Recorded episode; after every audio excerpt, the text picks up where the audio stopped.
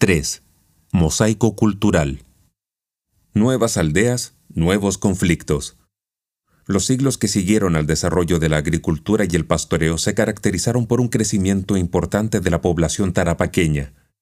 La evidencia de extensos campos de cultivo y una red de canales de riego en Pampa y Luga, frente al gigante de Tarapacá, atestiguan este crecimiento. Y si bien las aldeas de Ramaditas, Huatacondo, Pircas y Caserones fueron abandonadas, los habitantes de la quebrada de Tarapacá se congregaron en torno a otras, sobre todo en las laderas de las quebradas.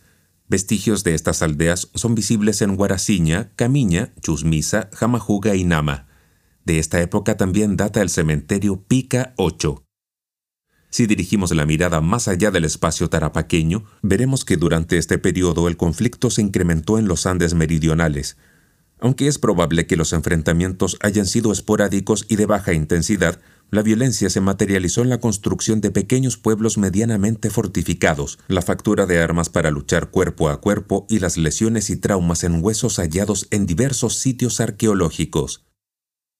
No sabemos con certeza cómo se organizaron políticamente los tarapequeños de esta época, es probable que algunas comunidades, sobre todo en el área de Camiña, mantuvieran vínculos con Quillaca y Carangas, dos señoríos altiplánicos del otro lado de la cordillera. Algunas crónicas españolas mencionan a un gran señor que, antes de los incas, gobernaba el territorio comprendido entre Arequipa y Atacama, pero sin especificar cuándo ni cómo. Con todo, el arte rupestre y la cerámica de este periodo poseen motivos y características comunes, que nos hablan de tradiciones culturales compartidas.